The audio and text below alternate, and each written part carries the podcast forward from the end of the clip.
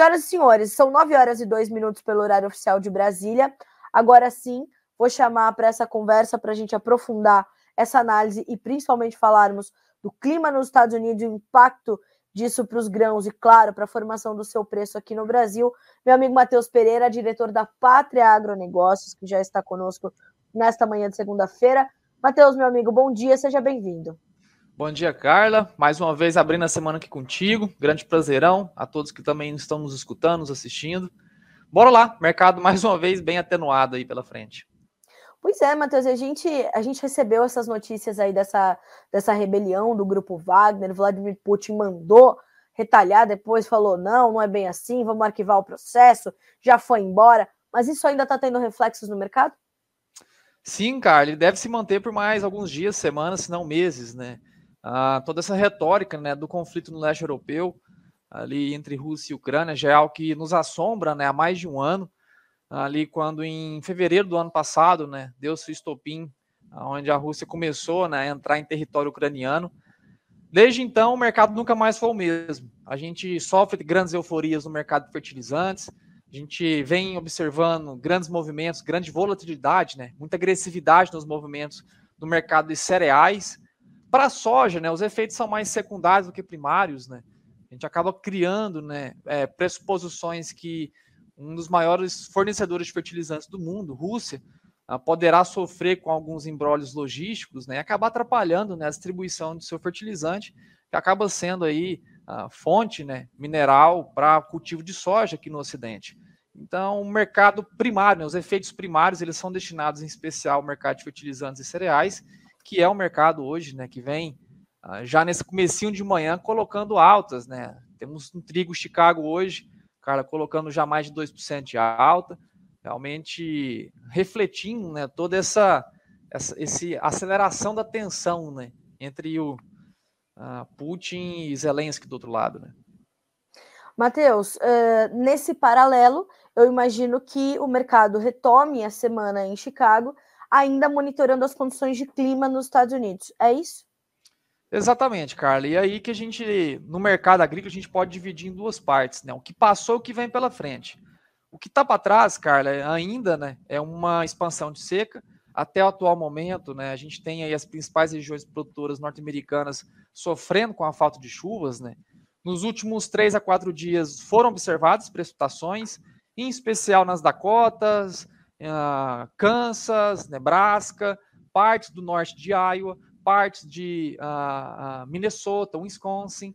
Só que quando a gente vai para o miolo do cinturão, né, ali o coração de Illinois, parte leste de Iowa, assim como Missouri, são regiões ainda que faltam né, chuvas, que enfrentam estiagens e que agora, né, na atualização desta tarde, Carlos, a gente deve ver sim ainda condições de lavoura em degradação. A grande parte das chuvas que chegaram ainda elas não serão computadas ah, no, na atualização do SDA de hoje, né, que atualiza às 5 horas as condições de lavoura para a safra norte-americana, 5 horas aqui horário local, né, às 3 horas no horário de Chicago. Ah, então ainda a gente tem muita água pela frente, né, o que passou ainda é um cenário de construção de seca, o que vem pela frente são aí precipitações mostrando uma certa regularidade para importantes regiões produtoras, cara. Matheus, é, qual é a sua preocupação maior nesse momento quando você olha para a safra americana? Pela safra de soja, ter tido um, um, plantio concluído mais cedo, as preocupações, diferente de outros anos, elas se igualam às preocupações que o mercado tem para a safra de milho agora? Ou a, a, a diferença de resistência da planta de soja ameniza essas preocupações? Olha, Carla, é, de fato, assim, a gente costuma dizer, né? Eu como agrônomo, assim, sempre fui produtor, né? Eu ressalto muito esse ponto. Ah, antes de ser analista de mercado, eu sou produtor rural. Então, sei muito bem como as dificuldades que a gente enfrenta em campo, né? E a soja, por si só, é uma cultura mais tolerante, né? A seca. O milho, de fato, quando ele começa a entrar em processo de aceleração do ciclo, né? Ah, fenológico, especialmente, ele sai do vegetativo, acelera o pendoamento, ah, ele, enfim, acelera algumas etapas ah, do, do, processo reprodutivo, né, que é o enchimento das espigas, formação do grão. Quando ele entra nesse processo de aceleração, o milho ele é praticamente irreversível, né? Então ele já define um teto produtivo aonde ele não consegue mais romper esse teto. A soja é um pouco diferente, né? Em processo vegetativo, a soja sob estresse, ou por excesso ou por falta, ela consegue né, recuperar parte do que foi perdido. De fato, secas, como a gente observou agora, dentro do estado de Illinois, partes de Iowa, ah, que já ultrapassaram 40 dias de seca, já são regiões onde o teto produtivo já foi reduzido. Agora, não, ainda se pode ser dito que é uma catástrofe produtiva, é uma redução. A gente está vivendo uhum. a safra norte-americana de uma redução de teto produtivo. É impossível hoje as culturas em campo nos Estados Unidos, a nível nacional, atingirem né, patamares recordes de produtividade, tanto para a soja quanto para o milho. Já é impossível. Tá, o que vem pela frente é o quê? É uma safra ainda regular ou uma safra catastrófica? Agora que a gente começa a desenvolver realmente o cenário de agora em diante, né? Onde a soja sim possui a capacidade de recuperação fenológica, enquanto que o milho realmente já limita teto, e do teto ali para baixo é onde ele pode se, se, se, enfim, se desenvolver, né? Ultrapassar o teto produtivo agora, infelizmente, não é mais não é possível para as culturas de, de gramíneas, né? no caso milho. Matheus, é, na semana passada a gente viu ali é, no final do dia o mercado, no, no, final da semana, melhor dizendo, uh, o mercado devolver uma parte das altas, é, ter uma volatilidade muito intensa. Hoje retoma uh, os negócios, né, já desde ontem à noite, é, subindo um tiquinho. Uh, a gente tem uma tendência definida para esse mercado, é muito difícil, e a única tendência clara é de que a volatilidade tende a continuar. Chicago tem um caminho definido ou não? Olha, Carla, muito bom ponto você levantar, tá? É, a gente vê agora, com essa época do ano é muito frequente, né? A gente receber vídeos, até de brasileiros que estão fazendo tour de safra dentro dos Estados Unidos, tirando um, um tempinho para conhecer mais em loco a situação das lavouras, né? Uh, até vídeos de produtores rurais ou brasileiros que estão uh, morando, trabalhando dentro dos Estados Unidos, né? Como, enfim, começam a trazer alguns vídeos locais.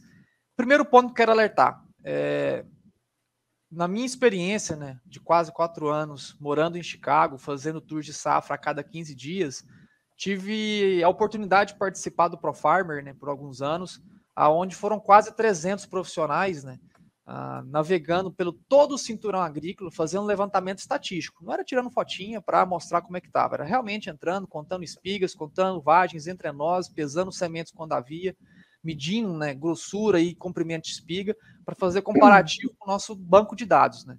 Banco de dados que já percorria por mais de 40 anos. Então, nem aqueles 300 profissionais né, que percorríamos todo o cinturão agrícola, a gente não conseguia fazer uma amostragem estatística o suficiente para determinar toda a região produtora norte-americana.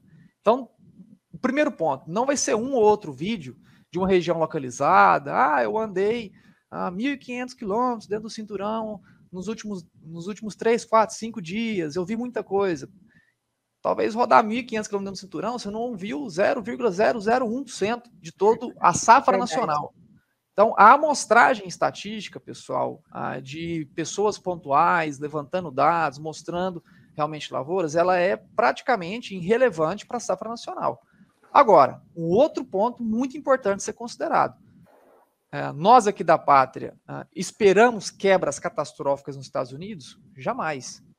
Os norte-americanos, por tradição, são, são lavouras né, que se perde -se muito mais teto produtivo pelo excesso de chuvas do que pela falta.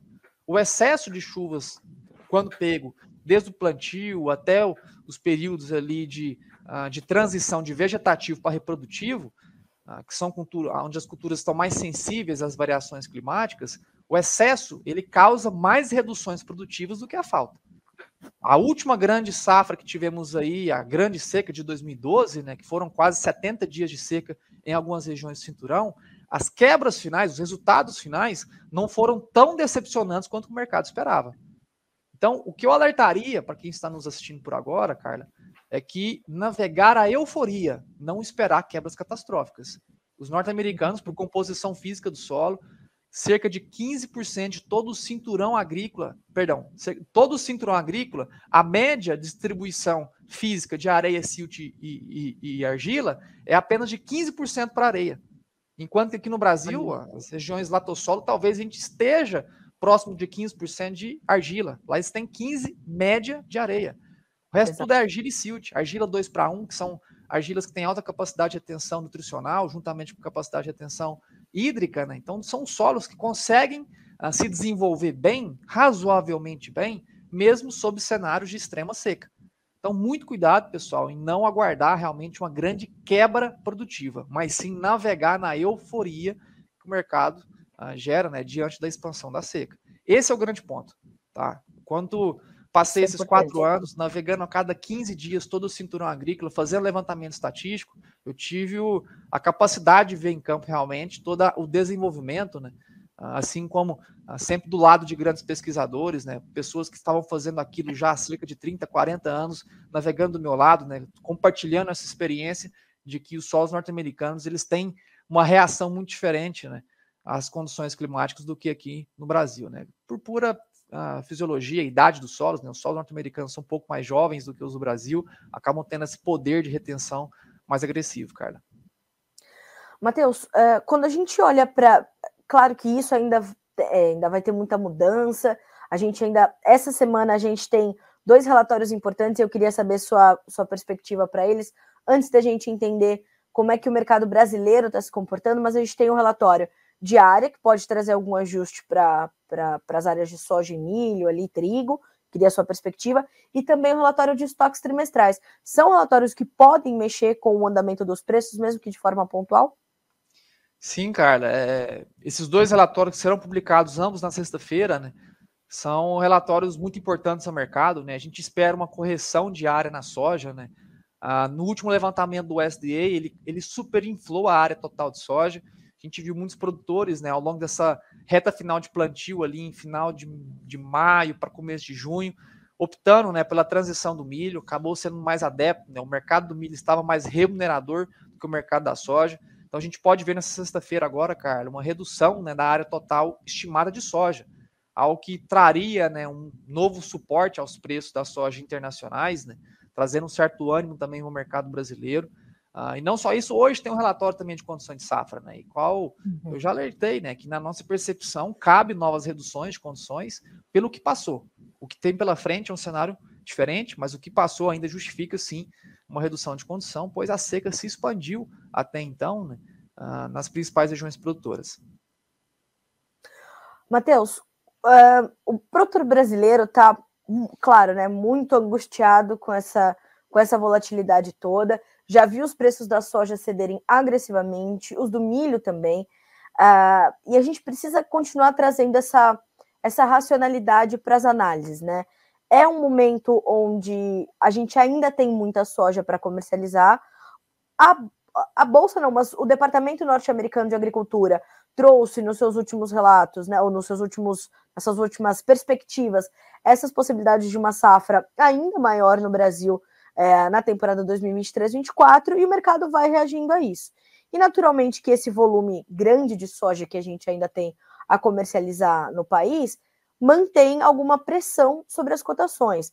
Como é que o mercado brasileiro está se comportando diante dessa volatilidade em Chicago?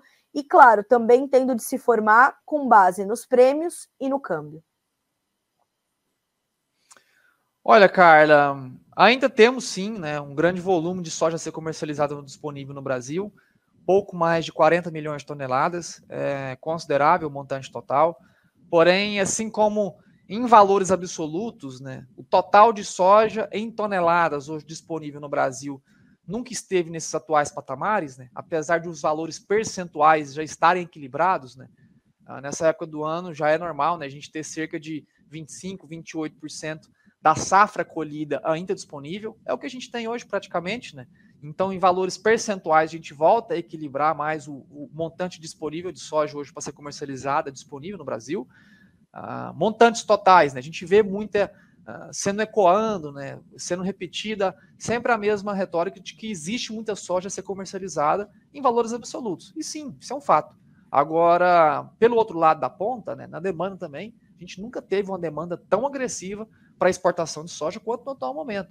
Então a gente está vivendo os dois, os dois extremos, né? É muita soja em valor absoluto? Sim. Em valor percentual? É normal, é médio, a gente está seguindo dentro do padrão. Agora, quando a gente compara com a demanda, especialmente para exportação, a gente nunca teve também tanta soja sendo demandada para exportação no atual momento. A gente chegou a bater recorde na última semana, na sexta-feira, de line-up, fila de, embarca, de, de, fila de embarques né, ah, de soja aqui no Brasil, que chegarão a ultrapassar as 3 milhões de toneladas para esse período do ano. A gente nunca havia batido 3 milhões de toneladas nesse mesmo período do ano, uh, comparado né, com anos anteriores, e a gente está muito próximo até da nossa fila de embarques bater o recorde para o ano. Ainda a gente não, não batemos, né? O recorde de fila de embarques que foi observado ali no começo de abril, quando chegamos a quase 14 milhões de toneladas em fila de embarques, né? Que são os navios que já estão em carregamento, mais os que estão atracados na Baía do Brasileira e que já estão programados a chegarem no nosso país. A gente está hoje com 13 e crescendo, porque a nossa soja é barata. A gente tem um ágio né, competitivo muito agressivo quando comparado aos nossos concorrentes, em especial Estados Unidos, uma vez que a Argentina já está totalmente incapaz de fornecer né, soja in natura uh, para grandes compradores asiáticos por falta do produto. A Argentina que está comprando soja do Brasil. Então, de fato, a gente vive os dois extremos, Carla, que está sendo uma grande equação né, a ser desvendada aqui no mercado interno brasileiro, que sofre ainda com dificuldade de justificar novas altas, né? Porque de um lado temos sim uma grande oferta, mas também temos aí uma grande demanda pelo nosso produto, cara. Essa grande demanda, Matheus, ela tem sido é, fator importante de, supo de suporte, principalmente para os prêmios. Os prêmios para a safra 22-23, eles continuam é, é, buscando ali uma, uma retomada, uma recuperação, embora ainda pressionados? É, Carla, a gente teve grandes problemas, né? É, o grande não vou dizer o mal, mas o grande, o grande fator que impediu né, de altas significantes serem justificadas ao produtor brasileiro foram as quedas agressivas dos prêmios, né? Prêmios que continuam sob pressão. A gente teve aí um grande rally, né, ah, de altas ao mercado da soja em Chicago, né, um movimento de altas agressivo. Até quinta-feira da semana passada, Carla, as altas da soja somente no mês de junho foram equivalentes a 17% em Chicago. 17% de altas é apenas, vamos dizer aí, 18 dias, 20 dias.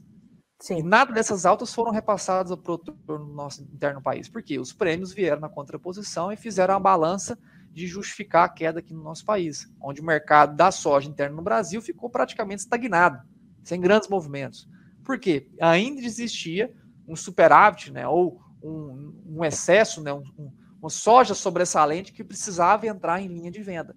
Essa soja está entrando, né? A gente teve uma campanha muito agressiva de vendas aí nesses últimos, vou dizer, 20 a 25 dias. Foram vendidas mais de 15 a 18 milhões de toneladas que ainda estavam na mão do produtor rural, foram colocados no mercado e a gente volta agora né, a equilibrar uh, o excesso da oferta da soja, agora já a níveis mais confortáveis, tendo em vista o percentual da soja disponível, não o valor absoluto. Então, passamos aí por grandes problemas, Carla, nos últimos 20, 25 dias, esses prêmios, né, uh, caindo por excesso aqui interno, porém a gente já está em níveis atualmente, Carla, onde a gente não pode se dizer mais sobre excesso. O que a gente tem hoje disponível de soja é o equivalente para comportar uma demanda agressiva e recorde que a gente tem observado por agora. Coisa boa. Essa é uma notícia importante que pode dar aí uma, um respiro para o produtor, né, Matheus? Exatamente, exatamente. Isso aí é a gente pode ter agora um prêmios né, com capacidade de recuperação, dado que a gente também tem um ponto, uh, um ponto mais psicológico do mercado, né? não vou dizer um ponto fundamental, mas amanhã né, o ministro Carlos Fávaro uh, alertou que publicaria né, o nosso plano safra. Veremos né, se a publicação sairá mesmo, mas a gente tendo né, a publicação do plano safra, a gente volta a colocar crédito no mercado, né, volta a colocar volta a tirar a necessidade do produtor que tem soja hoje em mãos de vender soja para pagar a conta. Liberando custeios aí para a próxima safra, investimentos agrícolas, a gente volta a ter um produtor rural capitalizado por crédito, voltando a ter necessidade de compra, mas não sendo necessário o uso da soja. Então, a oferta que hoje está comercializada, essas 40 milhões de toneladas, ela deixa de ser comercializada na sua, na, na, de maneira integral. Pois o produtor que hoje está vendendo soja para pagar a conta, ele consegue nos próximos dias e semanas, restringir as vendas, pois o crédito liberado com o plano safra já alivia né, e traz conforto para aqueles que já estão se planejando para o próximo ciclo, né, comprando fertilizantes, químicos, sementes, que agora, ah, para aqueles que têm, ah, enfim, planejamento financeiro de pagar à vista, aqui eles já conseguem agora ter o crédito para rodar um novo ciclo safra sem necessidade da venda da soja. Então tá aí um, também né, um grande ponto mais psicológico do mercado, né, que volta a trazer sustento aos preços de prêmios aqui internamente no país. Né. Agora, Matheus, muito tem se comentado também sobre, sobre uma pressão nos prêmios para a safra 23-24. Né? A gente tem visto uma, um, um, movimento um pouquinho mais agressivo de pressão nos prêmios para a safra nova. Uh, como é que a Pátria está analisando esse momento? Olha, Carla, de fato, a gente nunca teve né, é, os prêmios a ponto negativo nessa distância. Também a gente está batendo. É um recorde ruim de se bater, né? Mas estamos batendo, né? A gente já teve prêmios no spot uh, valendo menos 200, 220.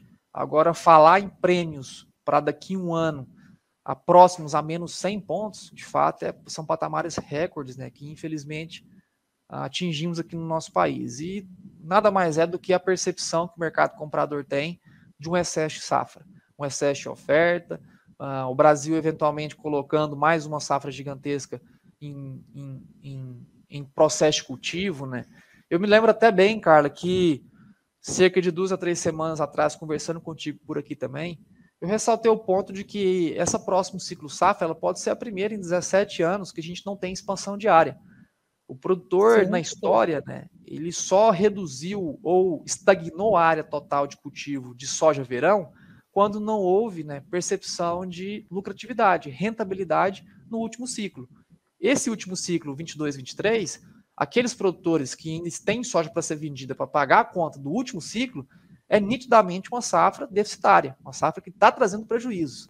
Então, um cenário como este, quando olhado a história, a gente teve aí uh, estagnação ou redução de área. A última vez que isso aconteceu foi em 2006, quando Sim. em 2005 a gente passou por um grande prejuízo né, financeiro das culturas de soja aqui no nosso Brasil, né, por conta de grandes variações de fertilizantes, semelhante ao que a gente viveu agora. E depois, na hora de venda da soja, a gente teve quedas abruptas né, nos preços da soja. E agora a gente vive né, algo muito semelhante ao que já foi observado. Então a gente pode ver, sim, não uma contração agressiva, mas uma estagnação da, da, da, expansão da, da, área de soja verão aqui no país, né, que seria a primeira em 17 anos, e justificaria né, uma mudança da percepção do mercado. O mercado Sim. hoje percebe que sempre vai expandir a área de soja, independente da rentabilidade do produtor rural. E muitas vezes a gente pode ver nesse próximo ciclo né, um produtor mais, uh, mais acuado, eu digo isso por, uh, por experiência própria, por toda essa clientela que a gente atende em todo o Brasil, todas as regiões produtoras de soja hoje do Brasil possuem clientes pátria, né? São, a gente tem a presença pátria em todas as regiões produtoras de soja do, do nosso país, então a gente tem uma grande amostragem né, do que acontece em campo, e a vasta maioria realmente muito estão desincentivados a continuar expandindo a atividade. Então, essa, essa percepção do mercado também ela pode ser mudada quando a gente se aproximar mais né, do processo de plantio, né, ali por meados de agosto, setembro, tiver uma proximidade mais nítida, e aí a gente consegue ver com mais clareza, né, Carla, aonde estão realmente as regiões de expansão e aonde estão as contrações. Né? Então, por enquanto, um pouco cedo ser dito sobre safra 24, porém, é algo que a gente pode sofrer uma grande mudança, Carlos, de agora em diante, que vai realmente mudar essa intenção né, do mercado comprador que deprecia hoje os prêmios 24, podendo mudar a percepção, eventualmente, com uma safra estagnada aqui no nosso país. Matheus, para a gente é, caminhar para o encerramento do nosso, do nosso comentário de hoje, é, eu vou te trazer três, três comentários aqui. Um é do Marcos Bettinelli, diz assim: ó, se a seca nos Estados Unidos for grande, certamente o preço vai reagir para cima. E o Emerson Antoniaco me te pergunta: isso vai reagir em julho e agosto, Matheus? E um, nós temos aqui mais um. Acho que eu perdi aqui o outro comentário, mas acho que então seriam esses dois mesmo, da gente é, é, ter esses pontos de atenção. E aí, o assim, o Emerson Antoniaco também te pergunta, ou seja, o preço vai subir nesses próximos meses, julho e agosto? A gente pode dizer isso, Matheus? Ou vamos ter que entender o clima? Olha, o clima é um grande direcionador, tá? É, de fato, as previsões hoje elas trazem né, a chegada de chuvas para algumas áreas pontuais. Ainda existem né, regiões importantíssimas produtoras né, que estão com um cenário de seca a se desenvolver, né? Como eu sempre faço paralelo com o Brasil, né? Porque às vezes um produtor que está nos escutando, ele, eu falando Illinois, Iowa, Kansas, Wisconsin, são, são estados aonde que a gente não se localiza geograficamente nos Estados Unidos, né? Então eu faço comparativo com o Brasil. Hoje é como se a gente tivesse as chuvas retomando as regiões do Matopiba, enquanto que grande parte, especialmente do sul do Mato Grosso, estado de Goiás e parte do Mato Grosso do Sul, ainda estivesse sob seca. O que eu quero dizer? Regiões importantes estão amenizando a seca que já era observada? Sim.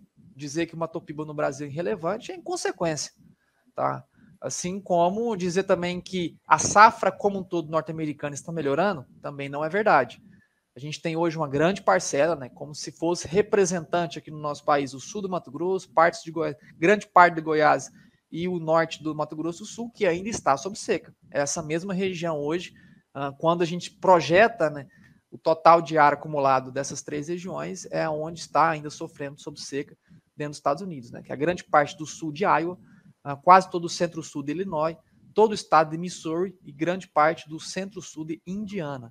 A gente está falando aí de quase 35%, 40% do território nacional semeado com soja dentro dos Estados Unidos, que ainda sofre sob seca, e as previsões climáticas não são nada animadoras.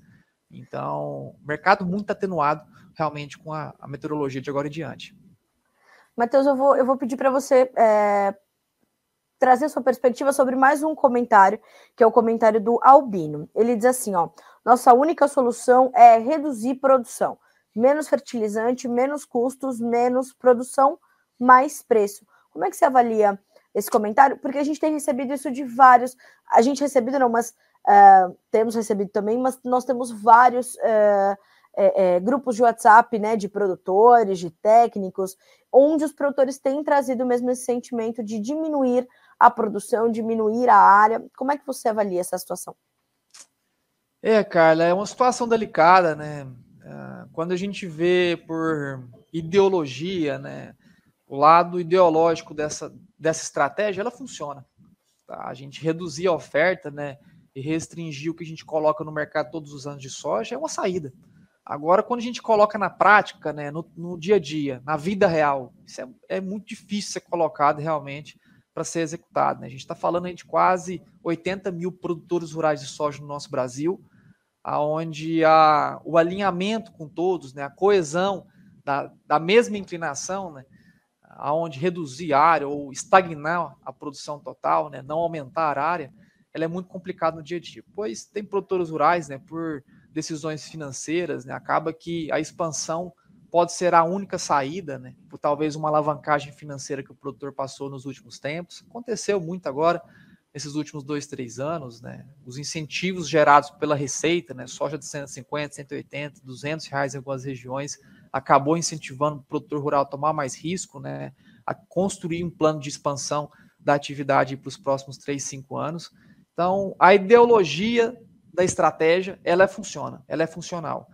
E eu digo isso que funciona só para a gente ver mercados, talvez, aonde ah, existem grandes oligopólios, né, monopólios, como é o caso do petróleo, como é o caso de fertilizantes, né, que são a produção total está na mão de poucos. Né?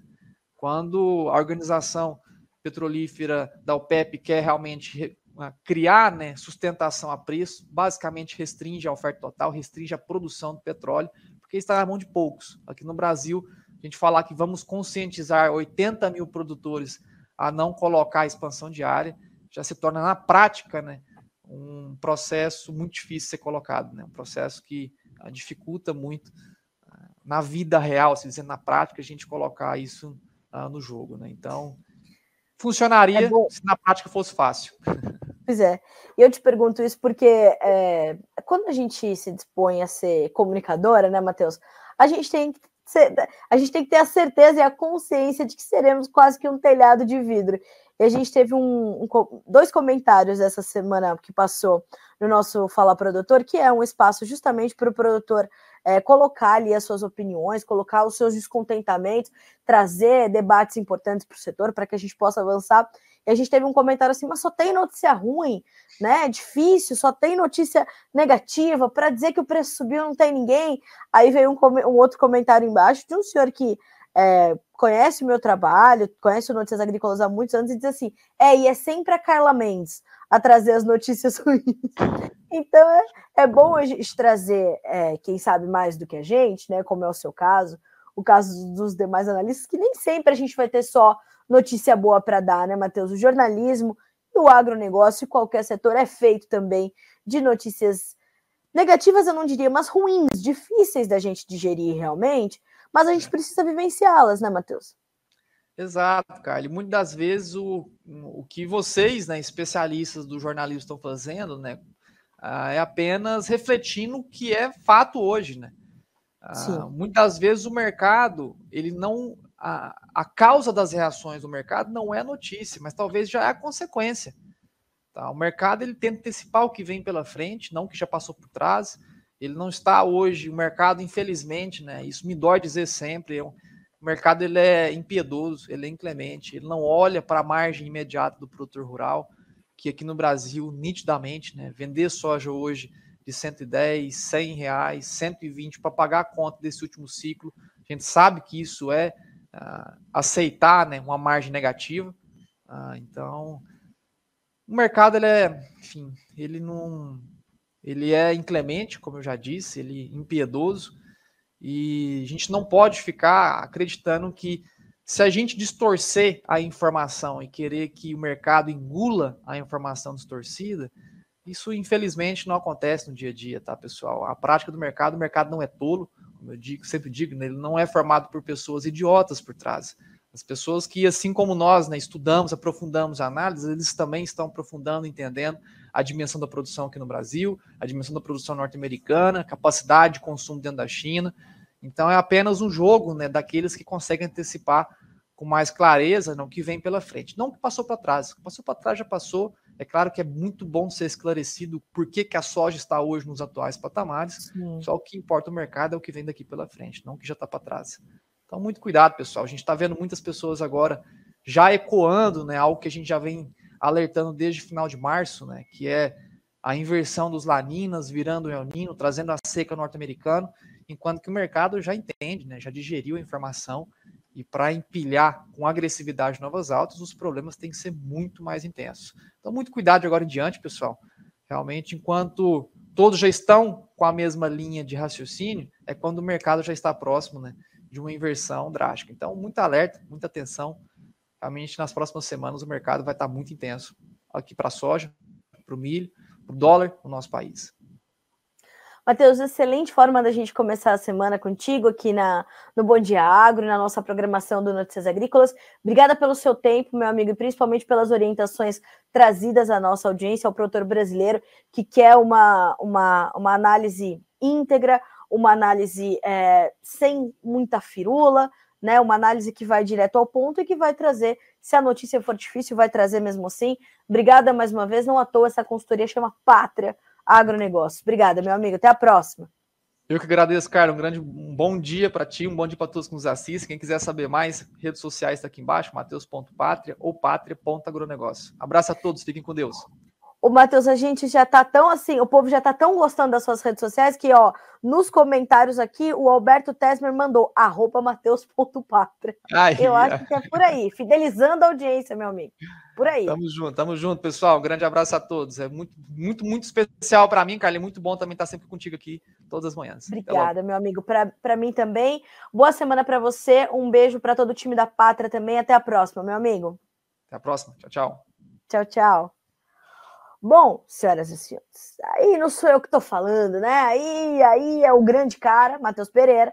E aí eu gosto muito de, de termos essas, é, essa participação de vocês aqui, porque isso é, isso é ouro para nós que somos comunicadores. A gente saber se a gente está de fato alcançando é, e levando a nossa mensagem, porque Comunicação, como nos ensinou o mestre e mentor João Batista Olive, a comunicação é aquilo que o outro entende, não o que nós falamos, não é? Então a gente precisa ter o mínimo de ruído possível nas informações que a gente vai trazer aqui, porque a gente tem responsabilidade há 25 anos de levar ao produtor um insumo tão importante quanto semente, fertilizante, agroquímico, é, é, maquinário, a informação para o produtor que é, é se dispõe a obtê-la em é, é, mídias comprometidas, como é o caso do Notícias Agrícolas, e de outras que também estão há muito tempo no mercado, né, buscando, buscando levar essas informações ao produtor brasileiro, ele já sai na frente. Aí veja só o Emerson Antoniaco, que está todos os dias conosco aqui. Ele diz assim: ó, não é notícia ruim, é a realidade. Dura, mas é a verdade.